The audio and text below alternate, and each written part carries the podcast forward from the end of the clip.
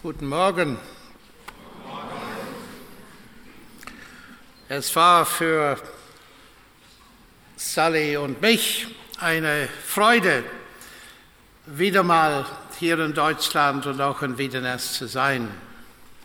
Knapp vor 39 Jahren hat Sally und ich mit zwei Kindern äh, Wales verlassen und haben in einem ziemlich unzuverlässigen englischen Wagen die lange Reise nach Würzburg gemacht, Stunde nach Stunde. Die Kinder schrien für ein paar tausend Kilometer und endlich kamen wir in Würzburg an. Wir waren todmüde und wir haben das Gästehaus der Universität erreicht. Es war dunkel aber als wir durch die Straße von Würzburg kamen, habe ich eine Werbung äh, gesehen. Anton Schulte predigt. Und so wir kamen halbtot in dieses Gästehaus und äh, ausgepackt und wollten ins Bett gehen. Und ich sagte zu Sally, ich denke, ich sollte zu dieser Predigt gehen. Und sie sagte, du bist verrückt wir sind todmüde, vielleicht morgen Abend. Nein, sagte ich, ich habe ein starkes Gefühl und das ist für mich nicht ganz normal, dass ich, dass ich dorthin gehen muss.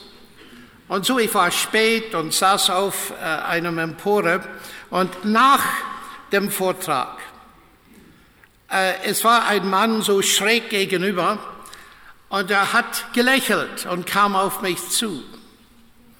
Und er sitzt in diesem Raum auch hier heute, Eberhard Liebert. Und Eberhard und Lotte haben uns eingeladen zu ihnen zu Hause. Und dort entstand eine tiefe Freundschaft, das 39 Jahre gedauert hat. Und dadurch unsere Verbindung mit Wiedenest und mit vielen Freunden hier. Und es war wunderbar, vom Ausland zu kommen und hier in Deutschland so eine wunderbare und tiefe und freundliche Empfang zu bekommen. Aber dieses Ehepaar war bereit, ihr Haus für das Evangelium zu öffnen. Und ich habe mehrere Vorträge in ihrem Raum gehalten für Studenten und für solche Leute. Und heute, wir wollen ein bisschen darüber nachdenken, wie können wir in unserer Zeit unsere Mitmenschen mit dem Evangelium erreichen. Und als Leitwort möchte ich etwas vorlesen, das sehr bekannt ist, aus dem ersten Petrusbrief. Petrus ist der Mann, der Apostel, der uns am besten lehren kann, weil er der Mann war, der versagt hat. Er hat seinen Herrn verneint und geleugnet. Er hat Schwierigkeiten, er hat Angst gekriegt, Panikangst ein paar Mal in seinem Leben. Und es ist immer leichter, die Mathematik zu lernen von jemand, der selber Fehler gemacht hat. Sehr schwierig von jemandem zu lernen, der nie Fehler gemacht hat. Und daher ist er ein sehr guter Lehrer. Und dieser bekannte Vers finden wir in 1. Petrus äh, Kapitel 3, wo, es, wo er spricht von der folgenden Tatsache. Heißt es in Vers 15b, seid aber jederzeit bereit, zur Verantwortung jedem gegenüber, der Rechenschaft von euch über die Hoffnung in euch fordert, aber mit Sanftmut und Ehrerbietung und habt ein gutes Gewissen, damit die, welche euren guten Wandel in Christus verleumden, darin zu Schanden werden, worin euch Übles nachgeredet wird.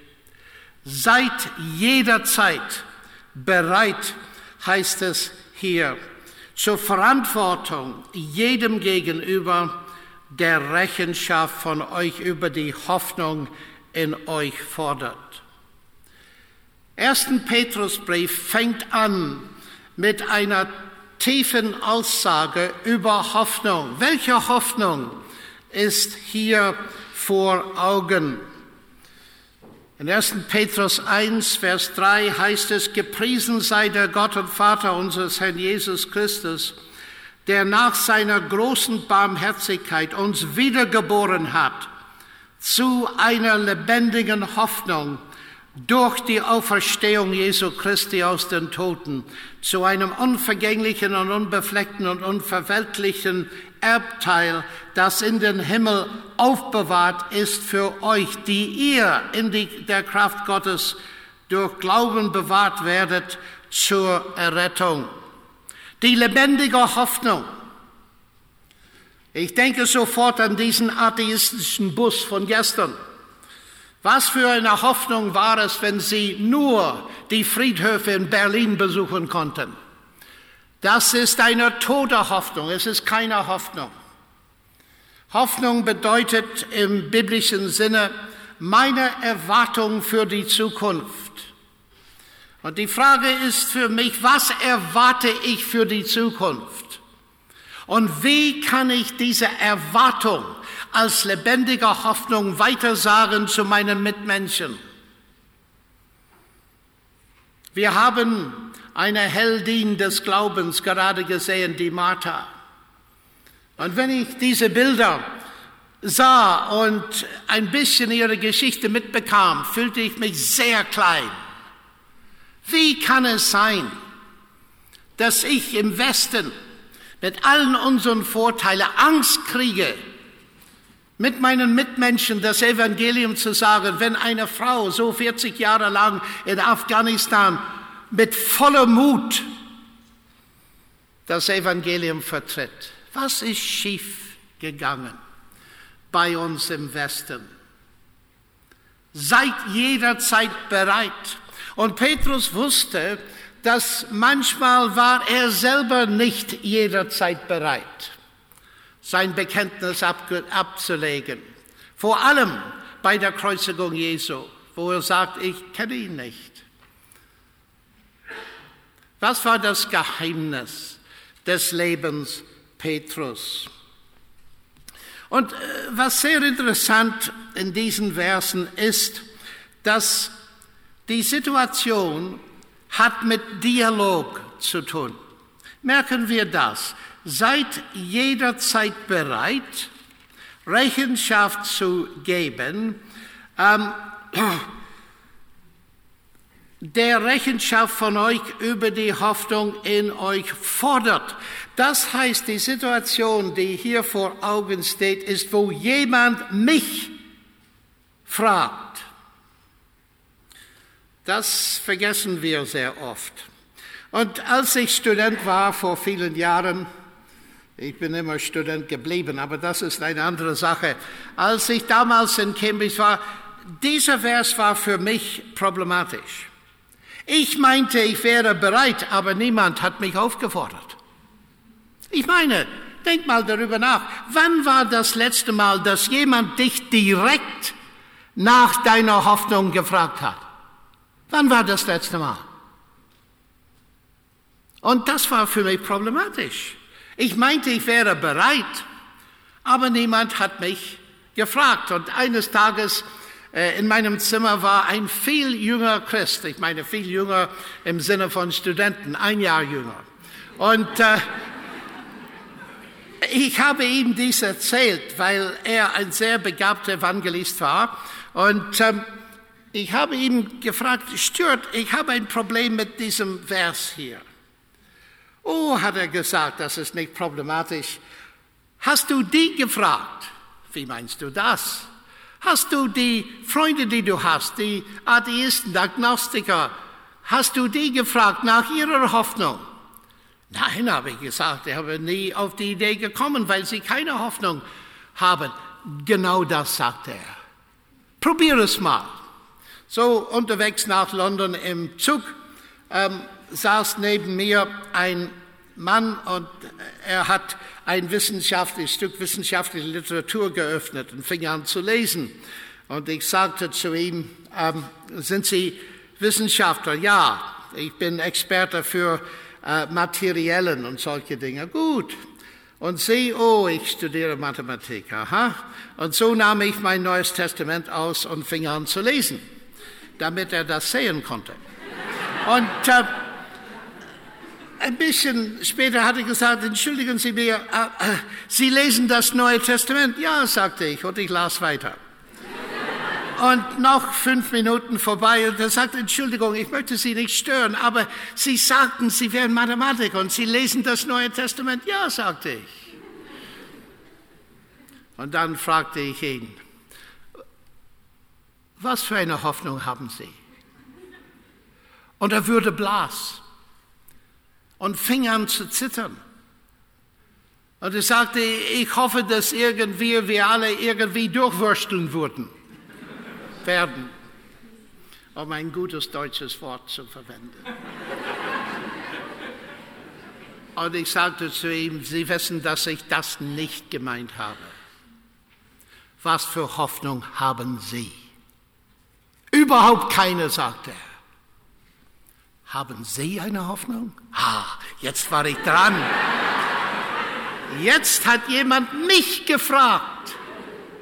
Und meine lieben Leute, hier ist etwas sehr Wichtiges. Wir lachen und es ist gut, dass wir lachen. Aber die schwierigste Sache, die Sperre, die Grenze, die erste Schwelle ist, dass wir Angst haben Warum Angst? Weil, wenn jemand uns fragt, wir sind nicht sicher, dass wir die Antwort haben werden. Ich denke oft, es gibt nur zwei Sorten von Christen. Die, die Angst haben und Lügner. Wir haben alle Angst, meine lieben Leute. Und ich habe ganz absichtlich den Zusammenhang dieses Textes nicht gelesen. Lesen wir ein bisschen weiter vorher in 1. Petrus 3. In Vers 13. Und wer wird euch Böses tun, wenn ihr Eiferer des Guten geworden sind, seid? Aber wenn ihr auch leiden solltet um der Gerechtigkeit willen, glückselig seid ihr, fürchtet aber nicht ihren Schrecken, noch seid bestürzt, sondern haltet den Herrn, den Christus in euren Herzen heilig, seid aber jederzeit bereit. Das heißt, der Zusammenhang, der Kontext hier in 1. Petrus ist Angst. Und Angst hat jeder. Wir haben alle eine gewisse Angstpegel. Irgendwo bekommt man Angst. Entweder in der Firma, vor den Kollegen, als Student, vor den Professoren, wo immer. Und das Problem mit Angst ist, dass Angst lähmt uns und bringt uns so oft zum Schweigen. Und ich möchte euch sehr ermutigen hier, weil es gibt gewisse Dinge, die wir lernen können. Und vielleicht das Allerwichtigste ist, wir meinen als Christen, wir hätten etwas den anderen zu sagen. So haben wir das. Aber wir müssen, wie wir alle gestern Abend betont haben, wir müssen lernen zuzuhören. Und die beste Methode zuzuhören ist selber Fragen zu stellen. Ich möchte sehr praktisch reden. Ich habe es sehr hilfreich gef gefunden, wenn ich jemanden neu treffe. Ich stelle Fragen, bis ich eine Frage von Ihnen bekomme. Das ist ein hartes Disziplin für einige Leute. Probier es mal. Wir sind oft so voll, wir wollen etwas sagen, aber wir sind nicht bereit, die anderen tiefer kennenzulernen, indem wir sie Fragen stellen, bis wir eine Idee haben dessen, was sie bewegt. Und ich meine nicht Fragen äh, wie, was hältst du von der späteren Periode im Leben Wittgensteins. Nein. Ich meine, frage, wie, wie viele Kinder habt ihr?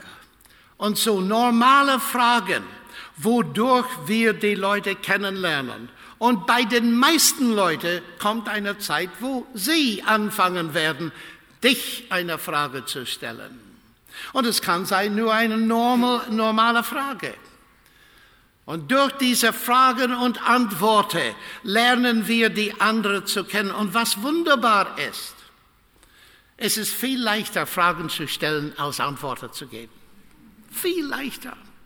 Obwohl es kann gefährlich sein, Fragen zu stellen, wie Sokrates entdeckt hat damals und musste Selbstmord begehen, weil er zu viele heikle Fragen gestellt hat damals in Athen.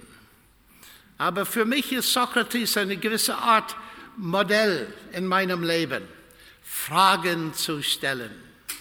Und nun kommt der nächste Punkt. Was geschieht, wenn ich die Antwort nicht weiß? Was passiert? Das ist so wichtig, weil ich Leute kenne, die zu diesem Punkt gekommen sind, die wussten die Antwort nicht und jahrelang haben sie nichts mehr versucht, vom Herrn anderen zu reden. Was tue ich, wenn ich die Antwort nicht weiß?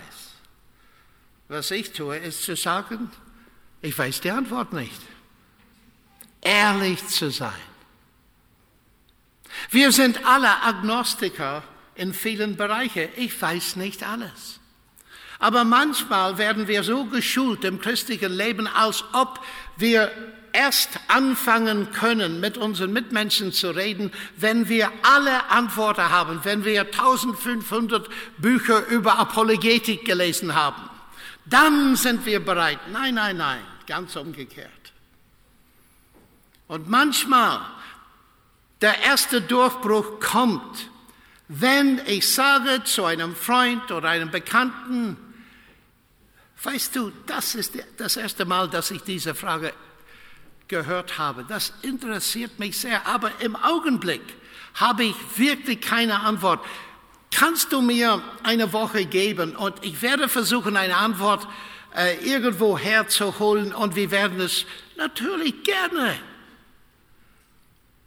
Und das hat die Wirkung, den Abstand zwischen euch zwei wegzunehmen. So oft habe ich diese Erfahrung gemacht, aber es hat eine sehr positive Wirkung für dich. Dann bist du dran, dann hast du eine echte Frage zu beantworten. Es ist sehr gut, Bücher zu lesen, aber wenn ich eine echte Frage bekomme von meinen Freunden und Bekannten, dann ist das die Frage, womit ich mich beschäftigen sollte. Und ich werde die Antwort dazu, wenn ich sie finde, nie vergessen. Weil es lebendig wird. Es ist aktuell. Es ist, es bezieht sich auf das Leben. Und das ist so wichtig. Aber hier werden wir auf ein anderes Problem stoßen. In diesem bekannten Vers.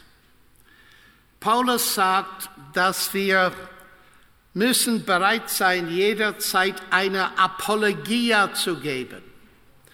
Zu jemand, zu allen, die uns einen Logos, um ein Logos bitten, einen Grund bitten. Und dieses Wort Apologia ist in mehreren Sprachen übernommen, aber nicht übersetzt. Und das ist wirklich schade weil in Deutsch haben wir das Wort Apologetik und Apologet. In Englisch Apologetics und Apologist. Und leider, weil wir das Wort nicht übersetzt haben, sondern direkt aus dem Griechischen übernommen haben, viele Leute, viele Christen denken, dass Apologetik ein Teilfach der Philosophie ist. Und daher nur für die Experten, nur für die Intellektuellen, nur für diejenigen, die studiert haben und so. Völlig falsch. Mehrmals in der Apostelgeschichte hören wir, dass Paulus seine Apologia abgelegt hat. Das Wort bedeutet Verteidigung oder Verteidigungsrede. Und wenn wir es nur übersetzt hätten, dann hätten wir ein völlig anderes Verständnis für diesen Begriff. Weil Apologia damals war das, was alle Christen getan haben. Das heißt, sie lebten damals, wie wir heute, in einer pluralistischen, multikulturellen Gesellschaft. Und alsbald man den Mund geöffnet hat, um etwas über das Evangelium zu sagen, kamen Missverständnisse, falsche Darstellungen, Verleumdungen und man muss Antwort geben. Man muss das Christentum verteidigen, indem man erklärt, was man meint und was man nicht meint. Das war die Aufgabe für alle. Und es ist interessant zu merken, dass fast jedes Mal, wo dieses Wort in Apostelgeschichte vorkommt, in Paulus Rede spricht er von seiner Erfahrung von Gott. Deine Erfahrung von Gott ist der Hauptteil deiner Apologia. Und schade ist es und sehr traurig, wenn Leute kommen äh, zu mir und sagen, ah, sie sind Apologet geworden. Mensch, wann? Mit elf? Weil ich Christ geworden bin. Und es ist so eine Tragödie, dass wir das als Fach der Philosophie eingestuft haben. Und das ist für viele eine Ausrede, nicht zu engagieren mit ihren Mitmenschen. Wenn wir nur sehen können, dass das die Aufgabe für alle Christen. Petrus war nie in einer Universität. Der Mann, der uns auffordert, unsere Apologie abzulegen, er war Fischer gewesen. Das ist für uns alle die Aufgabe. Und das ist so, so wichtig. Eine Umfrage in England von BBC hat festgestellt, dass Grund Nummer eins, warum die Menschen die Kirchen und Gemeinden verlassen, ist, sie antworten unsere Fragen nicht. Sie antworten unsere Fragen nicht. Und daher wir haben eine sehr, sehr wichtige Aufgabe hier. Und wir müssen bereit, verletzlich zu sein. Das heißt, offen zu sein, dass wir die Antworten nicht wissen. Leute zuzuhören. Zu hören, was ihre Fragen sind. Und oft stelle ich die Frage zu Leuten, die ich kenne, was ist die größte, die größte Frage in deinem Leben? Es kann sein, das ist eine Frage der Karriere oder was weiß ich. Aber wenn man so eine Frage stellt, hat man eine tiefere Beziehung mit, dem, mit der Person, mit wem man spricht. Als ich zum ersten Mal Christopher Hitchens traf, in Schottland, ich habe einfach dort gestanden und eine Reihe von Fragen gestellt. Und das hat eine sehr gute Beziehung ähm, produziert. Und in meinem ganzen Leben, es ist immer wichtiger in einer atomisierten Gesellschaft. Es ist so wichtig, dass wir die Zeit nehmen, zuzuhören. Was ist es, das unsere Mitmenschen bewegt? Und das kann uns sehr helfen, durch diese Angstbarriere durchzubrechen. Angst, wie ich gesagt habe, ist lähmend. Aber wo werden wir die Leute treffen? Wir müssen unseren Marktplatz suchen. Paulus ist in die Synagoge gegangen und hat religiösen Leute getroffen. Dort hat er die Bibel benutzen können. Aber genauso oft ist er in die Marktplätze gegangen. Und ich sage oft zu mir selbst, wo ist dein Marktplatz? Wir können nicht hoffen, dass der Marktplatz die Gemeinde ist. Und in meinem Land zumindest, als ich jung war, ich habe sehr viele Leute getroffen und die meinten, der Marktplatz ist die Gemeinde. Nie außerhalb der Gemeinde haben sie versucht, Beziehungen zu machen, Leute kennenzulernen, nach Hause einzuladen und so weiter. Aber das gibt so ein Potenzial, solche Dinge zu tun. Äh, Leute sagen zu mir, ja, aber es ist okay für dich. Ich meine, du hast geredet mit Dawkins und Hawking und, und, und äh, Hitchens und so weiter und so fort. Ich kann das nicht.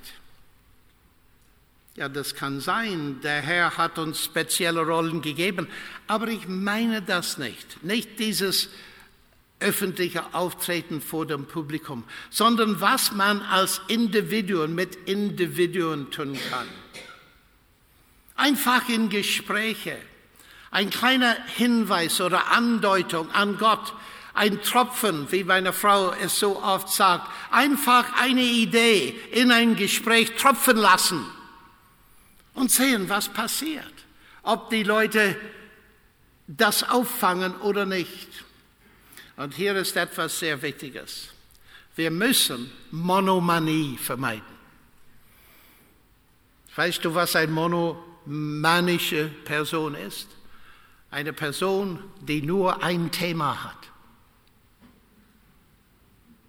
Wenn ich nur mit meinen Kollegen über das Evangelium rede, ich werde sehr bald mich alleine fühlen.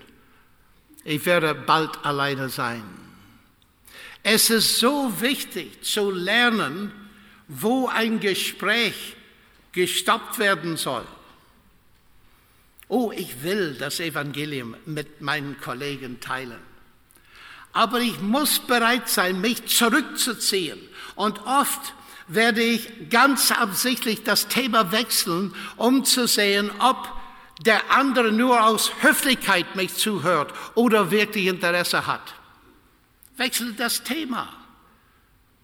Und dann die sagen, ja, das ist interessant, aber interessanter war, was du schon vorhin erwähnt hast. Gut, dann können wir weitermachen. Man muss immer bereit, Leute Raum zu geben, weil unsere Mitmenschen sind sehr empfindlich. Vor allem durch die Säkularisierung der Gesellschaft. Sie sind sehr empfindlich vor Worte, die irgendwie über Gott sind. Und die haben Angst, dass wir sie in eine Ecke treiben. Und die müssen von uns wirklich spüren, dass das werden wir nie tun. Wir müssen es mit Respekt tun, sagt Petrus. Und das ist für einige eine harte Arbeit. Es muss gelernt werden. In Nordirland und in Irland überhaupt, wir haben einen gewissen Ruf, ziemlich äh, mit Feuer und Flammen und sehr dogmatisch zu sein. Und das ist eine Gefahr. Und vor allem, wenn man Christ ist und weiß, dass man die Wahrheit weiß, und das wird gemischt mit einer Dogmatik, es kann sehr gefährlich sein, wie ihr alle wisst. Wie können wir das vermeiden? indem wir lernen, anderen Menschen zu respektieren. Mit Sanftmut und Respekt. Und bevor ich diese Debatte, diese Debatten mache, das ist mein Gebet. Herr, schenke mir einen Respekt, dass die anderen sehen können. Das Problem für viele ist, Respekt bedeutet Kompromiss. Aber das ist nicht der Fall. Der Herr hat nie Kompromisse gemacht, aber hat Respekt vorgezeigt. Paulus auch. Paulus in, im Epheserbrief hat gesagt, wir haben die Aufgabe, die Wahrheit in Liebe zu sagen. Ich habe festgestellt, dass es absolut unnötig ist, Kompromisse zu machen, um Respekt zu zeigen. Absolut unnötig. In der Tat, umgekehrt ist der Fall. Wenn Hitchens und andere merken, dass wir Respekt haben, dann die respektieren uns, auch wenn sie total eine andere Meinung sind. Aber es muss gelernt werden. Es gibt auch in diesem Zusammenhang einen anderen kleiner Tipp, wenn ich das sagen darf. Oh, wahrscheinlich gibt es keine hier, aber ich kenne Menschen, wenn es zu diesem Evangelium kommt, sie sprechen über Fußball, Politik und was weiß ich in einem normalen Tonfall. Aber wenn sie über geistliche Dinge reden, die sprechen in so einem Ton, dass sie schrecken die Leute vollkommen. Ah, wir lachen, aber das geschieht so leicht. Wir nehmen es so ernst, dass wir werden innerlich aufgedreht und die, das Endeffekt ist ein Abschrecken. Dieser junge Mann, den ich vorhin erwähnt habe, ich habe von ihm gelernt, im selben Ton zu sprechen über den Herrn, dass man über Fußball oder Bayern oder was weiß ich, München und so weiter spricht. Das ist ein natürlicher Teil des Lebens, kein Anhang oder Zusatz oder etwas völlig anderes, sondern es fließt aus einem lebendigen Verhältnis mit dem Herrn. Und es ist vor allem natürlich. Die sind sehr einfache Dinge, nicht wahr? Aber ich teile sie weiter, weil ich möchte vor allem die jüngeren Leute ermutigen. Wieder mal wiederholt, die größte erste Schwelle ist, sich zu engagieren. Und wir müssen uns eine scharfe, harte Frage stellen. Haben wir persönlich jemanden zum Herrn geführt?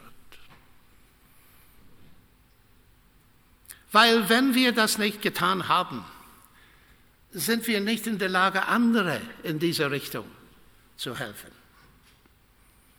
Nicht, dass wir Tausende zählen muss, aber die Erfahrung, vor allem für die jungen Leute hier, aber nicht nur für die, die Erfahrung, wirklich einen anderen zu begleiten, zum Punkt, wo er oder sie den Herrn akzeptiert, ist eine lebensändernde Erfahrung.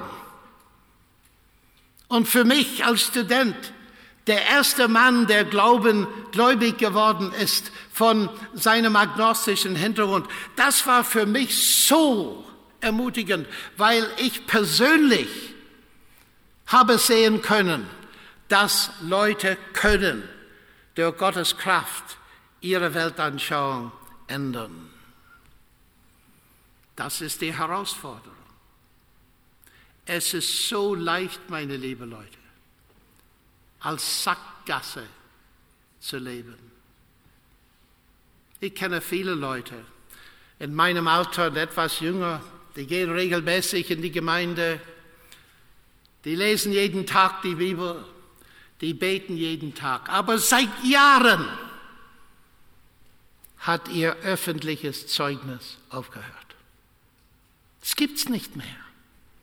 Die sind Sackgassen geworden. Ich empfange alles von dem Herrn, aber ich gebe nichts weiter. Das ist eine Herausforderung. Wie kann es sein? Wir haben so einen Schatz im Evangelium und dann kommt die Frage, glaube ich dieser Botschaft überhaupt? Wenn ich es nur von mich, für mich behalte und nicht bereit bin, das zu weitersagen. Ich bekomme eine gewisse Angst, wenn eine Woche oder zwei vorbeigehen und ich die Möglichkeit nicht bekommen habe, mit anderen über das Evangelium zu reden. Wenn wir eine lebendige Hoffnung haben für die Zukunft, dann die Folge ist, Ich sollte in meinem Leben voll Erwartung sein, die ganze Zeit mit anderen zu reden. Eins zu eins. Und ich werde etwas anderes sagen. Wenn wir das nicht tun, eins zu eins persönlich, werden wir unsere öffentliche Autorität verlieren. Autorität in öffentlichen Dingen für den Herrn ist davon abhängig, wenn es zu diesen Sachen kommt, dass ich ständig in Kontakt bin. Es ist so leicht, das zu verlieren. Und diese Welt, meine liebe Leute, braucht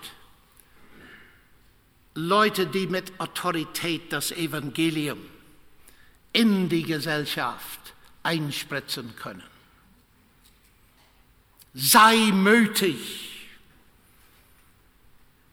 Das ist eine Herausforderung für mich, weil irgendwann kommen wir alle zu einer Grenze, wo wir bereit sein müssen, uns zählen zu lassen, öffentlich für den Herrn.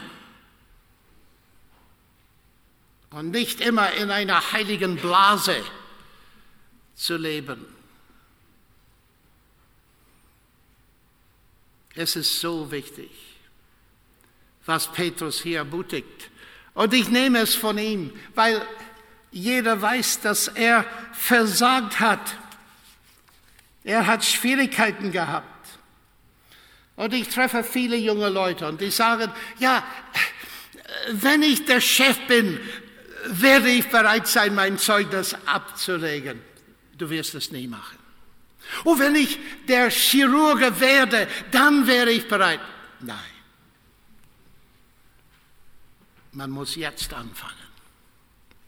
Nicht, dass wir den ganzen Tag über die Bibel reden mit unseren Kollegen und ein paar hundert Kollegen jeden Tag ein Bibelvers über Internet schicken. Nein, das geht nicht. Sondern dass wir uns entscheiden in unserem Herz dass wir jederzeit bereit sind. Was ist das Geheimnis dazu? Ich habe schon vorhin erwähnt, dass das Geheimnis ist nicht, wie viel wir wissen, obwohl es wichtig ist, Dinge zu wissen und zu lernen.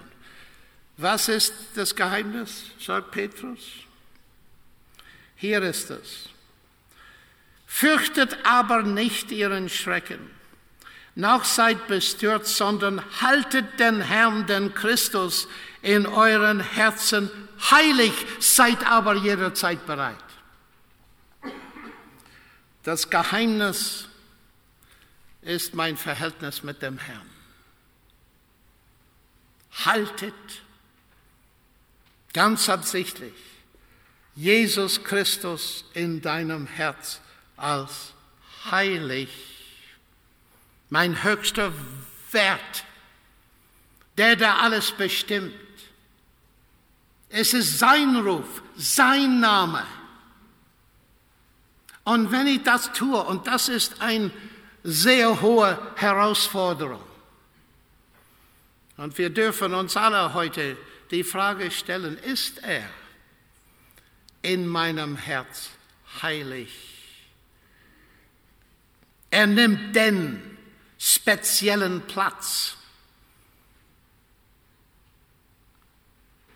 Das urchristliche Bekenntnis ist, Jesus Christus ist. Und hier ist die praktische Auswirkung. Wenn wir ihn in unserem Herz als heilig halten, das wird uns stabilisieren, wenn der Gegenwind kommt, wenn die Fragen kommen, die wir nicht beantworten können. Es wird uns senkrecht halten, wenn wir ihn in unserem Herz als heilig halten. Und das ist die Herausforderung für mich. Ist er wirklich heilig? Wir leben in einer Welt, wo er immer niedriger gemacht wird, ständig abgetan wird. Und wir haben die Aufgabe, nicht bloß an die Existenz Gottes zu glauben und das zu bekennen, sondern spezifisch, dass Jesus Christus unser heiliger Herr ist. Das war Petrus Bekenntnis. Und es ist so wichtig, dass wir das wahrnehmen. Und ich habe es so ermutigend gefunden, weil es ist die Arbeit des Herrn und seines Geistes, uns hier zu helfen. Und das bringt mich zu einer anderen Überlegung. Paulus in den Synagogen und in den Marktplätzen hat das Evangelium verteidigt. Er hat diskutiert. Er hat Gründe gegeben. Und bei vielen Christen, besonders älteren Christen, entsteht hier eine gewisse Angst. Und diese Angst ist, kann berechtigt sein. Ich verstehe diese Angst. Und manchmal sagen sie zu mir, gibt es keine Gefahr hier von einer Intellektualisierung eine Abgötterei der Vernunft sozusagen. Ja, das gibt's. Das gibt's. Diejenigen von uns, die eine gute Ausbildung in der Schule und Universität bekommen haben, stehen in der Gefahr, einen Abgott aus unserer Denkfähigkeit zu machen. Aber wir lesen trotzdem dass Paulus überall, wo er hinging, argumentiert, diskutiert. Was ist wichtig hier zu wissen? Etwas ganz Einfaches, aber auf einer Seite manchmal schwierig. Es gibt einen verheerenden Unterschied zwischen Gebrauch der Vernunft und Vertrauen in der Vernunft. Vertrauen in meine Vernunft kann sehr leicht Abgötterei werden. Liest mal 1. Buch Mose Kapitel 3. Aber was Paulus getan hat, war, er hat seine Vernunft benutzt und sein Vertrauen in Gott gehabt. Das ist die Herausforderung für mich. Der Herr fordert uns auf alle unsere Begabungen zu benutzen, Vernunft, Talente, Geld und so weiter und so fort, all das, aber nie Vertrauen darin zu setzen. Vertrauen in ihn. Und ich habe oft die Wahl. Und es ist eine Versuchung, Vertrauen auf meine Argumente zu haben und meine Vernunft. Und dann, wenn ich in Stich komme, was natürlich der Fall sein wird, dann gebrauche ich Gott. Aber es muss umgekehrt sein, nicht wahr? Gott ist keine Person, wovon ich Gebrauch mache. Es ist für mich von ihm gebraucht zu werden. Vertrauen in ihn und Gebrauch meiner Begabungen. Das kann uns retten von dieser intellektuellen Abgötterei. Aber bitte vergiss auch nicht, dass das erste Gebot ist, den Herrn, deinen Gott, mit Verstand zu lieben. Mit Leib und Seele und Kraft und Verstand. Und das bringt mich zu einer anderen Schwierigkeit.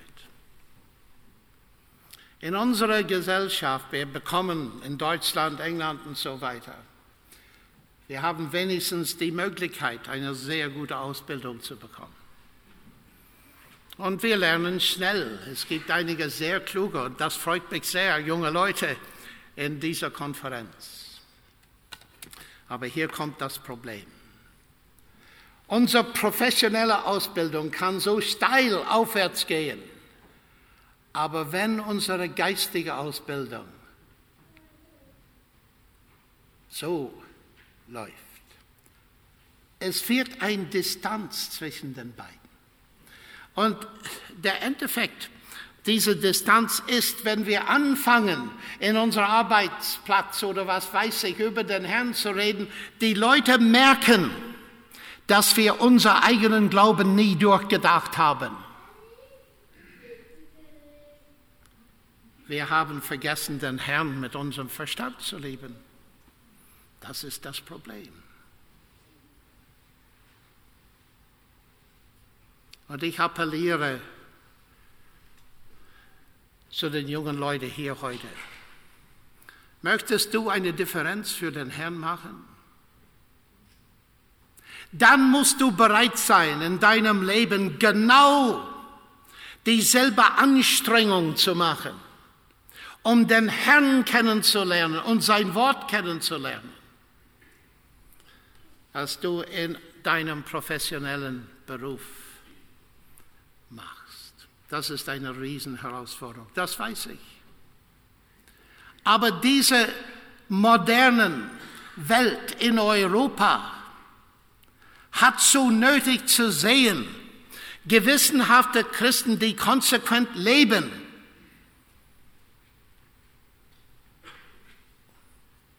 Ich kenne Christen leider, die alle Fußballergebnisse wissen für die letzten 20 Jahre. Aber wenn man sie über ihr Bibelkenntnis fragt, es ist eine andere Story. Ich habe in der Universität gelernt, dass man kann nicht mit einer fünf Minuten Bibelleser auskommen, wenn man acht Stunden am Tag etwas anderes studiert. Es geht nicht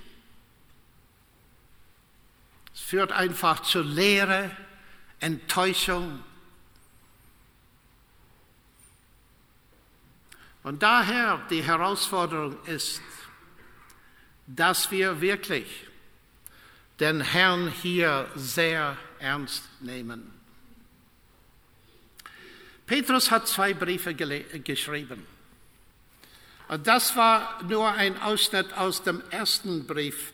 Aber im zweiten Brief hat er erklärt, was ihn zutiefst bewegt hat. Und er erklärt, warum er sein Leben für den Herrn investiert hat.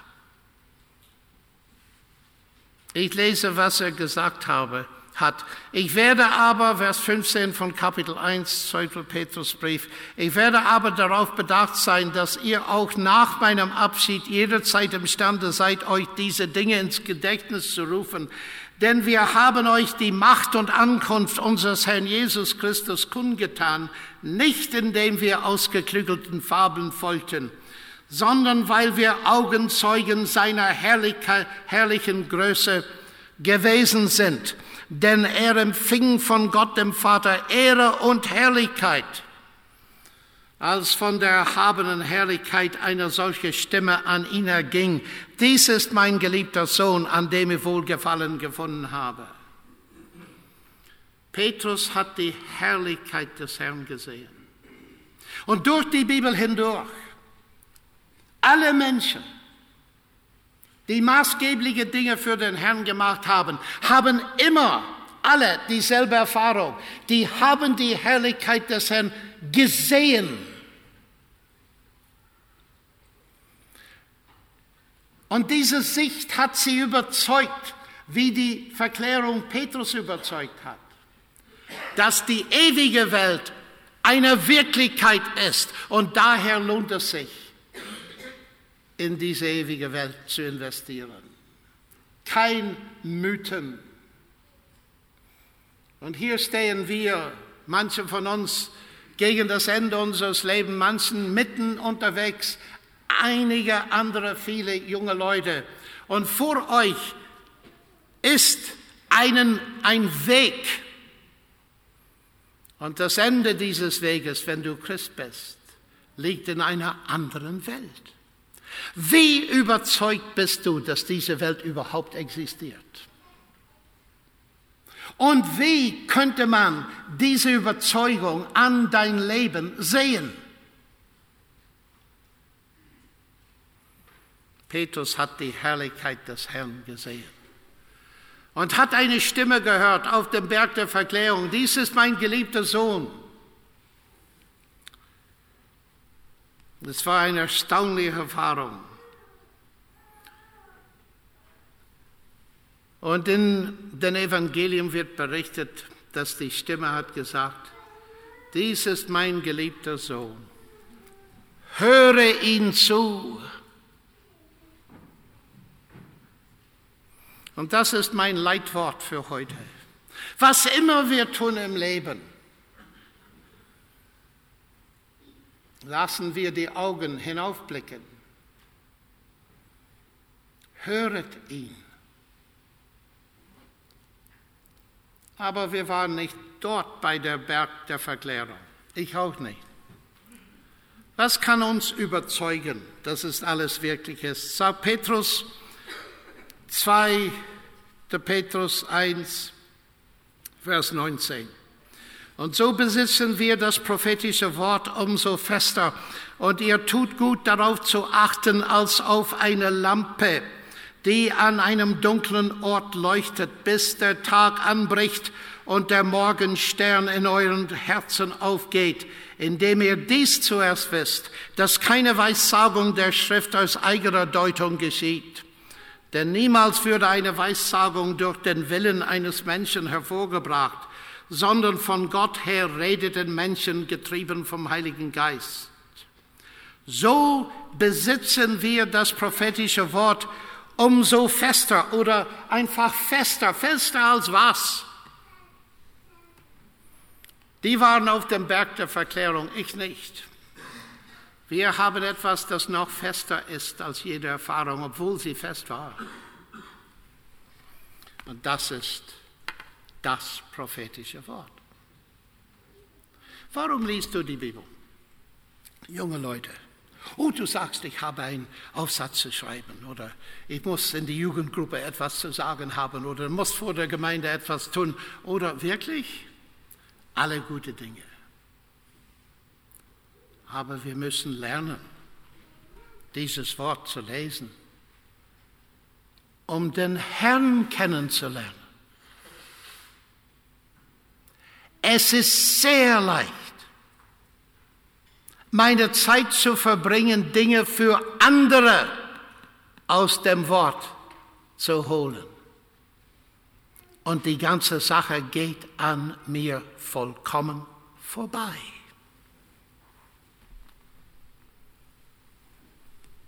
Das ist eine Herausforderung, nicht wahr? Ich stelle mir ständig die Frage, warum lese ich? Und sagt Petrus hier, das Wort Gottes soll die Wirkung haben wie die Verklärung für Petrus, dass es macht reell und wirklich diese ewige Welt, damit wir spüren und sehen, dass es sich lohnt dafür, sein Leben zu investieren. Ich hatte einen Freund, er ist jetzt im Himmel. Vielleicht von einigen bekannt, Nigel Lee ein begnadigter Evangelist und Bibellehrer. Vor vielen Jahren haben wir so ein Paktum miteinander gemacht. Wer zuerst stirbt, der andere soll die Predigt beim Begräbnis halten. Er hat natürlich erwartet, dass ich der Erste sein werde, in den Himmel zu gehen. Aber eines Tages hat er mir gesagt, dass er ein Krebs bekommen hat, das nicht heilen würde. Und so sagte er zu mir, John, du musst die Predigt halten. Was soll ich sagen, Nigel? Und ohne Zögerung hat er dies gesagt. John, Sag ihnen Folgendes. Dass die sollten tun, was wir als Studenten in Cambridge damals getan haben. Sag ihnen, dass sie sollten sich in das Wort vertiefen, bis das Gesicht des Herrn erscheint. Und dann sagte er, die werden was zu sagen haben.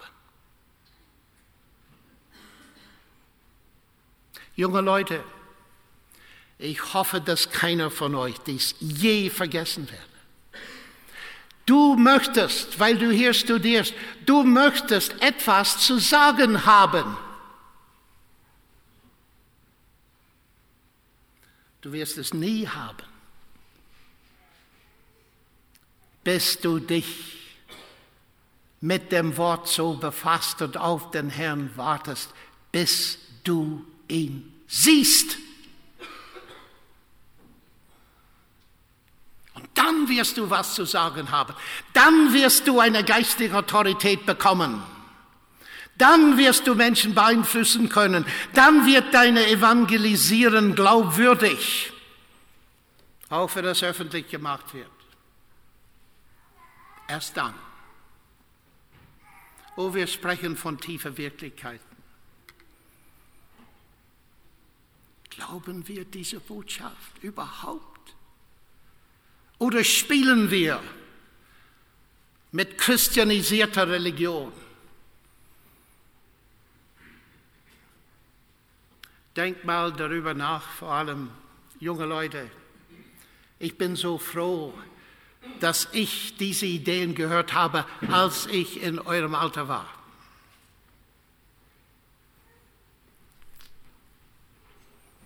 Eines Tages werden wir diese andere Welt sehen. Die Verklärung für Petrus hat die Macht und die Ankunft zweierlei bewiesen. Und das ist eine lange Geschichte, die ich jetzt nicht erzähle. Wie wird es sein? Ich kann mir ein bisschen vorstellen, wie es könnte sein. Ein paar Nanosekunden als wir zum ersten Mal die Herrlichkeit des Herrn betrachten. Ich fürchte manchmal, dass ich stehe dort mit meiner Frau und sage, wenn ich nur wüsste, wenn ich nur gewusst hätte, wie es hier wäre, hätte ich viel mehr dafür investiert. Lasst uns aufstehen und beten.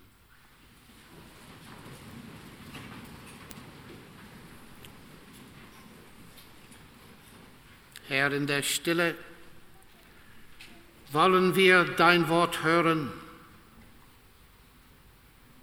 weil nur wenn wir dein Wort hören und dein Gesicht sehen, werden wir in der Lage, dein Werk zu tun. Hilf uns, gib uns eine Vision der Wirklichkeit, die uns heute prägt. Wir beten für Deutschland und wir bitten dich, dass aus diesem Land durch die Jugend, die hier in diesem Raum sitzt, eine neue Generation wird mit Kraft und Überzeugung dein Wort hören in einer glaubwürdigen Art und Weise. Segne uns alle in allen unseren Ländern, die hier vertreten sind. Und Herr, hilf uns. Wir, die so zerbrechlich sind, so, so unmutig sind, die so feige sind, Hilf uns, dich in unseren Herzen als heilig so zu halten, dass wir jederzeit bereit sind, Rechenschaft zu geben über die lebendige Hoffnung, die du uns durch deine Auferstehung und Wiedergeburt gegeben hast, damit Jesus die Gesamtehre bekommt. Amen.